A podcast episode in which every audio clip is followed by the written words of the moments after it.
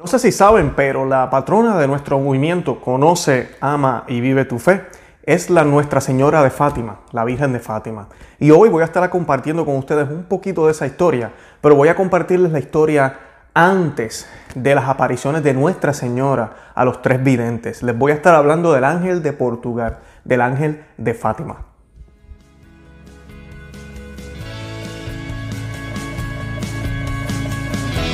Bienvenidos a Conoce, Ama y Vive tu Fe. Este es el programa donde compartimos el Evangelio y profundizamos en las bellezas y riquezas de nuestra fe católica. Les habla su amigo y hermano Luis Román y quisiera recordarles que no podemos amar lo que no conocemos y que solo vivimos lo que amamos. Hoy voy a estar compartiéndoles un pedazo de este libro que tengo aquí, lo voy a acercar aquí a la cámara. Se llama La Virgen de Fátima por C. Bartas, Bartas con TH.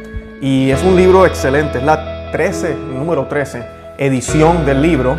El libro original salió en el 62 y pues cuando salió todavía Sol Lucía estaba viva, una de las videntes. Y es un libro que tiene muchos detalles que yo no conocía de la Virgen de Fátima. Y ella pues es mi vocación favorita de la Santísima Virgen. Eh, para los que no saben, Cardenal Burke, uh, Cardenal Muller, Benedicto XVI cuando era Papa, eh, todos ellos eh, han manifestado, el obispo Schneider, que el mensaje de Fátima sigue vigente. No se ha cumplido completamente como mucha gente piensa, eso ya pasó, no, sigue vigente. Y los mensajes de Fátima, para tal vez los que lo han estudiado, coinciden en muchos aspectos con la Virgen de Áquita y también con la Salle. Hay cosas que si uno lo junta puede explicar mejor ciertas cosas que están pasando en la iglesia hoy en día. Entre los tres mensajes, pues obviamente se nos habla del ataque a la familia. Eh, Sol Lucía decía eso constantemente antes de morir que el ataque del demonio iba a ser contra la familia y que, me niegue a mí que no es contra la familia, miren a su alrededor. Eh, además de eso, también la Santísima Virgen a través de los otros mensajes, la Salle y Aquita, habla de cómo eh, van a haber cardenales contra cardenales, obispos contra obispos, e inclusive eh, el mensaje de la Salle, y creo que el de Aquita también lo dice, que Roma va a perder la fe. Y cuando dicen que Roma va a perder la fe, no se me alarmen. No significa que la Iglesia Católica no va a estar más en Roma, sino que va a haber personas en el clero que van a perder la fe. Se habla también de los altares que van a ser saqueados, eh, todo ese tipo de cosas que cuando uno ve la historia, lamentablemente los católicos de ahora, y yo era parte de esos católicos, no conocemos la historia de la Iglesia Católica, pero cuando uno va a una comunidad más tradicional o cuando uno comienza a leer y a mirar cómo eran las rúbricas de la Santa Misa, cómo era que se hacía por más de 1500 años las cosas y de momento en los 60 con la reforma dentro de la iglesia todo se cambia, se quitan los altares eh, que van pegados a la pared, se construyen estas mesas de IKEA, como decimos algunos, eh, al frente de cada iglesia. Ya no se usa el altar mayor, que era el altar que se utilizó por, en las iglesias antiguas por tal vez cientos de años. Y se quitó toda la decoración, porque para mucha gente eso eran exageraciones. Esa era la mentalidad que había en aquel tiempo. Y de eso habla la señora, Nuestra Señora de, de La Salle y de Áquita. También La Salle nos habla del domingo, cómo ya no la gente no respeta el domingo, ustedes saben, en el mundo entero los domingos se trabaja, todos los domingos, e incluyendo los católicos, lamentablemente. Si usted tiene un trabajo que le requiere trabajar el domingo, no se preocupe. Eh, eh, pídale al Señor, ¿verdad? Que le conceda otro trabajo, que usted pueda buscar otro, pero ese es el punto, haga lo posible para conseguir tal vez un trabajo que no le requiera trabajar domingo. Si es posible, si no lo es, no se preocupe, no es que usted vaya a parar al infierno por eso, pero nuestro Señor nos pide que guardemos el domingo, es el domingo del Señor, es el día del Señor. Eh, es, el, sábado para nosotros y el sábado siempre ha existido desde, la creación. También nos habla del mal uso del nombre del Señor. Mucha gente dice la palabra, eh, ay Dios mío, ay Jesús. Y en inglés, por ejemplo, cuando vemos las películas y vemos los shows, eso es Jesus, Jesus, Jesus, todo el tiempo. Y una falta de respeto contra el nombre sagrado, sagratísimo del Señor. Así que todo eso, ¿verdad? Los hablan estas apariciones. Son apariciones aprobadas no a todo el mundo le gusta, no es dogma en un sentido, pero son aprobadas por la iglesia. E inclusive no se olviden que a través de muchas de estas apariciones, como la de Sagrado Corazón, eh, han surgido fiestas. La iglesia siempre ha sido muy, muy diligente con estas apariciones, muy cautelosa también, pero, pero sí las apoya. Así que debemos tomar todas estas apariciones en serio. La Virgen de Fátima nos recomienda que recemos el rosario todos los días, y eso es lo que yo les digo aquí en el podcast y en, y en nuestro programa de Conoce, Ama y Vive tu Fe. Usted dice, ¿qué puedo hacer por la situación en la iglesia? ¿Qué puedo hacer por la situación en el mundo? Bueno, usted no puede celebrar misa. Usted no puede eh, eh, hacer sacramentos, ¿verdad? Dar los sacramentos, no puede pararse en el púlpito a predicar, no puede sacar al padre, al párroco de su parroquia si está haciendo las cosas mal, eh, no puede hacer nada de eso. Usted lo más que puede hacer es orar. Y el, Santo Rosario es el arma de batalla para, para, eso. Nosotros grabamos un programa que se llama así mismo, Rosario es el arma de batalla. Se les voy a dar el enlace aquí debajo para que lo puedan ver o escuchar. Bueno, en el libro que les quería compartir hoy, nos, nos narra las apariciones del ángel de Portugal, de Fátima, a estos niños. Y me parece excelente porque nos da una enseñanza de algunas cosas que, que, a veces los católicos olvidamos. Yo digo que olvidamos porque es catolicismo 101, como dicen, ¿verdad? Pero se nos olvida. Y el, el ángel de, de, Portugal se le apareció a los ángeles, en, a, mí, a los videntes, disculpen, en el 1916. Eh, para prepararlos para la venida de la Santísima Virgen. Y esto casi no se habla, pero pues eh, yo se los quiero compartir porque me pareció muy, muy interesante. Dice, en la primavera de 1916, poco tiempo después de haber obtenido Francisco y Jacinta permiso de sus padres para llevar a pastar sus ovejas en compañía de Lucía, los tres apacentaban su rebaño en una propiedad de los santos, los santos el apellido, situada de pie situada al pie de la colina del Cabeco y llamada el Huerto Viejo. Sucedió que a media mañana empezó a caer una lluvia muy fina, casi una llovizna. Los niños subieron hacia la falda de la colina, seguidos de sus ovejas, en busca de una roca para cobijarse. Fue así, dice Lucía, narrándolo, cómo entramos por primera vez en aquel lugar bendito. Y ella continúa, sorprendidos de pronto por una ráfaga de viento, miraron instintivamente hacia el llano para ver qué sucedía, pues el tiempo era completamente sereno. Por encima de los olivos que cubren la parte inferior de la pendiente que tienen ante ellos, observan una intensa luz con una especie de silueta humana que se dibuja en el aire y se dirige a donde ellos están. Es completamente blanca, más blanca que la nieve, y parece una estatua de cristal atravesada por los rayos del sol.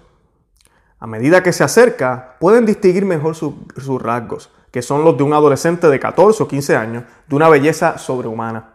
Cuando llegó junto a los niños, le dijo con dulzuras, y escuchen estas palabras, le dijo, no temáis, soy el ángel de la paz, rezad conmigo. Importante, rezad conmigo. O sea que los ángeles también rezan con nosotros, que no se nos olvide eso y debemos pedir la intercesión siempre de, nuestro, de los ángeles, los grandes ángeles como el arcángel Miguel, Rafael, Gabriel, eh, Rafael, todos ellos, pero también nuestro ángel custodio y todos los ángeles en la Santa Misa se mencionan, oran con nosotros. Entonces se puso de rodillas, inclinó su frente hasta casi tocar el suelo y repitió tres veces, Dios mío, creo, adoro espero y te amo. Te pido perdón por los que no creen, por los que no adoran, por los que no esperan ni te aman.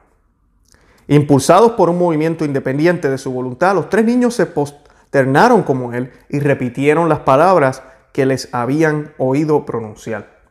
Luego el ángel se levantó y añadió, rezad así, los sagrados corazones de Jesús y María se sentirán conmovidos por vuestra oración y el misterioso joven desapareció.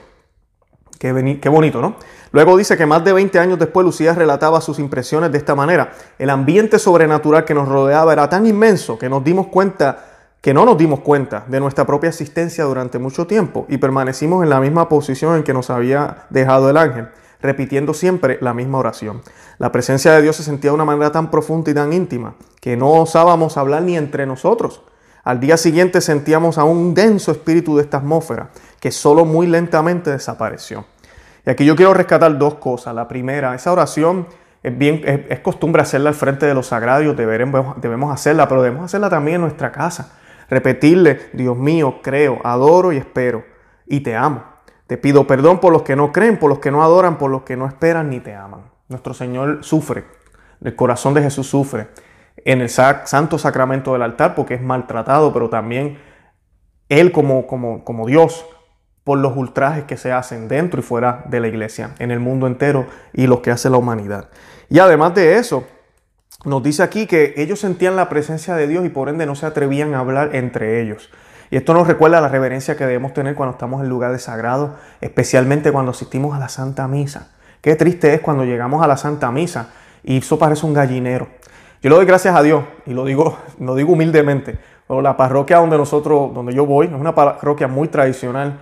Eh, y uno llega y eso es un silencio. Ahí el coro no está ensayando. Ahí no hay nadie diciendo esto es lo que vamos a decir en el salmo. No están hablando de los cumpleaños. No están hablando los anuncios antes de la misa. Hay completo silencio. Inclusive se hace el Santo Rosario antes, pero se dejan unos 10, 15 minutos. ¿Y saben la ironía de esto? Yo sé que acá no hemos hablado muy bien del Papa Francisco, pero una cosa que el Papa Francisco dijo, porque de vez en cuando él dice, él dice cosas que están bien. Y él dijo una que era que toda iglesia debería guardar de 5 a 10 minutos de silencio antes de la Santa Misa. Y es gracioso porque parece que nadie escucha eso cuando él lo dice. Ahora, cuando él dice otros disparates que no están bien y van contrarios a la iglesia, y todo el mundo escucha y le hacen caso. No debería, no debería hacerse nada. Y si en su parroquia eso está pasando, pues trate de hablar con el sacerdote. Yo lo he hecho y no he tenido eh, buenos uh, suerte, no he el padre no ha querido cambiar. Y ya yo hice un video también sobre eso, voy a dejar los enlaces aquí debajo, de por qué terminé en la parroquia que estoy. Pero, pero eh, hablen con ellos y oremos por ellos, ¿verdad? Pero el silencio. Y si no es así, empiece usted con el ejemplo, que es ese calladito. No mande a nadie a callar de mala manera, no somos quienes para hacer eso. Usted no tiene la autoridad y tampoco, a menos que sea algo exagerado. Pero si no es exagerado, quédese ahí sentado, arrodíllese, que es lo que debemos hacer, y pedirle al Señor que ese sacrificio que vamos a ofrecer en comunidad junto con el celebrante, el único celebrante que es el sacerdote en persona de Cristo, sea agradable y que nos ayude a mantenernos en gracia. Eso es lo que tenemos que pedirle al Señor. Son grandes misterios lo que vamos a vivir en unos momentos cuando la misa comience y debemos prepararnos. Así que me parece esa parte muy bien. Además de esto, dice la, ya la, la próxima aparición, dos meses después, durante los grandes calores de verano, de pronto, sin que nada les hubiese llamado la atención, el misterioso visitante volvió a estar junto a ellos. Les habló de este modo. ¿Qué hacéis aquí? Rezad, rezad mucho. Los sagrados corazones de Jesús y de María tienen respeto a vosotros, designios de misericordia.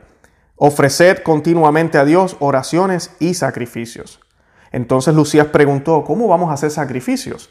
De todas las cosas podéis hacer un sacrificio ofrecerlo al Señor en reparación de tantos pecados con los que es ofendido y como suplica por la conversión de los pecadores. Procurar atraer así la paz sobre vuestra patria. Yo soy su ángel custodio, el ángel de Portugal. Sobre todo, aceptar con resignación los sufrimientos que el Señor os envíe. Estas palabras penetraron en el alma de los niños como una luz que les hacía comprender cuánto les amaba Dios y cuánto quería ser amado y cuán grande es el espíritu de sacrificio y cómo lo tiene en cuenta el Señor para convertir los pecadores. Así pues, desde ese instante, Lucía, Jacinta y Francisco se dedicaron a ofrecer al Señor cuanto les podía mortificar. Pero la penitencia que ellos preferían era la de permanecer largos ratos posternados en tierra y repetir la oración que el ángel les había enseñado en su primera aparición. El sacrificio, la mortificación. También hicimos un programa sobre eso. ¿Cuántos católicos no hacen eso hoy en día? Es más, yo he escuchado gente que dicen, ya eso no es necesario, eso era antes. O no, esos son los religiosos, los santos. Todo laico, todo católico comprometido, fiel a la palabra de Dios, está llamado a hacer esto. Y aquí el ángel está recordando a estos niños. Estos son niños, que a veces también no queremos eh, imponerle cosas a los niños, enseñarle a los niños porque son muy jóvenes. Estos son niños. Y él les está diciendo, hagan sacrificio. Y ella le pregunta, ¿y cómo podemos hacer sacrificio en todo lo que hagan? En todo lo que hagan. Por ejemplo, a usted le gusta lavar la losa o los trastes, los platos con una silla, ¿verdad? Pone una silla y se sienta ahí y lava la, losa. Bueno, hágalo de pie y ofrezcale ese sacrificio al Señor. ¿Le gusta sentarse en una silla cómoda eh, para comer o para ver televisión o lo que sea? Siéntese en una silla que sea incómoda y ofrézcasela al Señor. Eh, hay personas que hacemos, por ejemplo, dormir en el piso un día, eh, es una manera de hacerlo, si usted cree que lo puede hacer. Hay personas que los viernes ofrecemos eh, la Santa Misa. Eh, ojalá sea una misa bien temprano, que usted tenga que levantarse, madrugar, hacer el sacrificio, estar con sueño todo el día. Ofrezca esa mortificación por los pecadores. ¿Por qué? Porque ellos no están orando por ellos mismos, ellos no saben. So, usted está haciendo el acto de caridad más grande que usted puede hacer. Usted está orando por el alma de los que no creen, de los que no adoran, de los que no aman, de los que no esperan. Por ellos. Y ese es el acto de caridad que es más agradable a Dios que cualquier otro que usted pueda hacer. Y eso es lo que el ángel les dice aquí. Después luego dice a finales de septiembre o a principios de octubre, eh, se vieron rodeados de una claridad extraordinaria. Entonces se levantaron y vieron el ángel que estaba junto a ellos. pero esta vez tenía en su mano un cáliz y sobre el mismo vieron una hostia. De la hostia cándida caían unas gotas de sangre dentro del cáliz, dejando el cáliz que permaneció misteriosamente suspendido en el aire.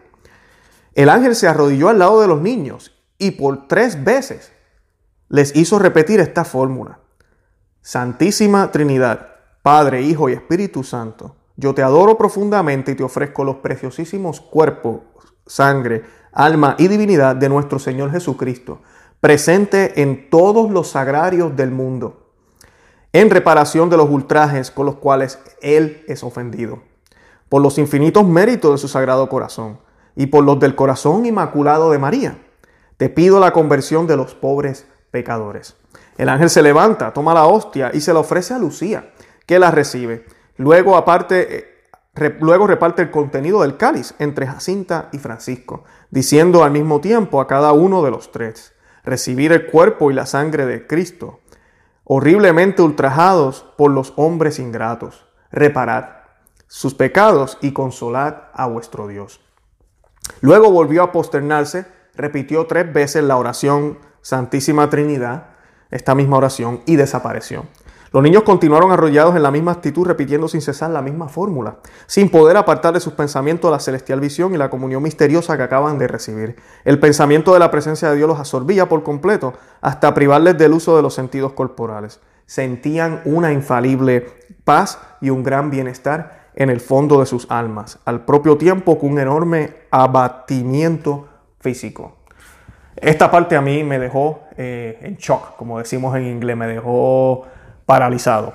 El ángel le da la sagrada comunión, la santa comunión a Lucía, le, le, da el contenido de la copa a Jacinta y a Francisco. Qué hermoso, ¿no? Vemos la importancia de la Eucaristía en la vida de los santos. Bien importante que asistamos a la Santa Misa los domingos, obligación, pero que recibamos el cuerpo y la sangre de Cristo dignamente. Él no hizo esto hasta que apareció varias veces a ellos como preparándolos, ¿verdad? Y luego les da este regalo para prepararlos para algo aún más grande, que son las apariciones de la reina del cielo. Pero vemos también cómo Él les deja saber que nuestro Señor está presente en cada sagrario del mundo entero y que nosotros debemos interceder y orar por los pobres pecadores. Pobres, los pecadores son pobres, serán millonarios, tendrán casas grandes, tendrán todas las comodidades, parecerá que les está yendo bien, son pobres porque no tienen la gracia de Dios, son pobres. Y Él les deja saber también a ellos que sigan orando y que oren fielmente, que no dejen de orar. Además de esto, los niños continuaron arrodillados luego de haber recibido esto por un buen rato, dice el texto. ¿Cuántas veces cuando recibimos la Eucaristía en la Santa Misa no hacemos eso? Nos ponemos a hablar con el hermano, nos ponemos a cantar, eh, nos ponemos a hacer otras cosas. No, cuando usted reciba la Santa Eucaristía, que ojalá sea en la boca y no en la mano, usted va a su asiento y se arrodilla. En mi iglesia, gracias a Dios, todos lo recibimos de rodillas y en la boca allí al, altar, en el altar. Y cuando regresamos a nuestro puesto, igual nos volvemos a arrodillar y, nos, hay que quedarse en silencio. Eso es, debe ser mandato para todo católico. Quédese en silencio un buen rato. No se mueva, no se distraiga. Yo tengo dos niñas pequeñas, me pasa, me, voy a arrodillar, empiezo a orar y la nena empieza a, pedirme agua o lo que sea. Tranquilo, déle el agua a la niña. No, no podemos tampoco olvidarnos de lo que está pasando en el mundo, pero hay cosas que usted puede controlar. No coja el, misal y póngase a leer, no, no empiece a cantar, no empiece a hablar con el de al lado, no se vaya afuera como alguna gente hace o a mirar si está todo bien. No, siéntese y dedique esos primeros minutos a Dios. Dios va a estar ahí dentro de usted. Y según la tradición católica y la ciencia lo confirma, cuando uno come algo, dura alrededor de 10 a 15 minutos después de haberlo digerido hasta que los jugos gástricos y todo lo demás que sucede allá adentro va descomponiendo eso. O sea que mucho cuidado con lo que hacemos después de la Santa Misa. Si van a comer, es bueno que esperen esos 10-15 minutos. Lo ideal, y es lo que siempre se recomienda, quédese unos minutos después de la Santa Misa en el templo. Así sean 3-4 minutos, ahí tiene ya 5, en lo que usted va al carro y en lo que llega al lugar donde van a comer, ya pasaron los 15. Y ahí pues hizo eso respetuosamente, teniendo en consideración todo esto. Y es importante todos esos detalles porque de esa manera disfrutamos al Señor y le mostramos nuestro amor. Y sobre todo ofrezcámoslo por los pecadores. Así que en el día de hoy podemos ver aquí tres cosas. Vemos que debemos rezar de la manera en que la iglesia siempre nos ha enseñado y debemos orar por los pecadores, por la conversión de los pecadores, que ese es el segundo punto. Y debemos hacer sacrificios y mortificación. Y el tercero, una comunión mística con el Señor. La recibimos en el sacramento físico, ¿verdad? Cuando vamos a la Santa Misa, pero realmente estamos teniendo una comunión mística con el Señor. Esa es la pregunta que te dejo y que debes contestarte en el día de hoy. Estas visiones del ángel enseñaron a los futuros mensajeros de María a orar con fervor, a rezar por los que no rezan, a reparar por los que no tienen fe ni amor. Estas apariciones orientaron su entendimiento hacia las grandes preocupaciones del Inmaculado Corazón de María, tal como las apariciones del arcángel San Miguel a Juana de Arco mantenían su patriotismo y desarrollaban su virtud y valor. Así que les dieron lo necesario para poderse preparar para la misión que les iba a tocar, que no fue fácil. Muchos piensan que la vida de estos eh, videntes fue sencilla y fue fácil, pero no, no lo fue. Ellos pasaron muchas. Yo espero poder grabar otros episodios sobre esto y poderlos compartir. Así que pues eh, ese es el de hoy y espero que les haya servido de algo, que hayamos aprendido algo. Los invito a que visiten nuestro blog conoceamavivetufe.com, que se suscriban al canal en YouTube, que también nos busquen en cualquier aplicación de audio. Estamos en todas de podcast, en cualquiera. En su teléfono coloque podcast en su App Store, en la tienda de aplicaciones y ahí baje, busque Conoce, Ama y Vive tu Fe y me va a encontrar para que nos puedan escuchar. Además de eso, también estamos en Facebook, Instagram y Twitter para que nos puedan seguir. Y estamos también en WhatsApp. Si usted le gusta recibir contenido por ahí, por ese medio, deje, eh, vaya aquí a los enlaces de las notas de este podcast o video y ahí puede pues eh, suscribirse al canal, eh, disculpen, al grupo de, WhatsApp. También estamos regalando un libro que se llama Maná de Aliento para el Cristiano. Si desean recibirlo, el enlace está aquí debajo. De verdad que los amo en el amor de Cristo. Oremos el Santo Rosario por el Santo Padre, por la iglesia, por todos los sacerdotes, por el mundo entero, por todo lo que está pasando con el aborto, con todo lo que está sucediendo con eh, los ataques a la familia, la educación. Ahora nos quieren imponer doctrinas en las escuelas públicas y en, en todos los lugares del mundo. Por favor, oremos para que hombres valientes desde la iglesia tengan la fortaleza y tengan la valentía de salir y denunciar todas estas cosas y que sobre todo proclamemos el nombre de Cristo como único el nombre, el nombre no, a Cristo, como el único camino, verdad y vida. Las otras religiones no llegan a Dios, solo la Iglesia Católica es la que nos puede llevar al Señor. Una vez más, los amo en el amor de Cristo y Santa María, ora pro nobis.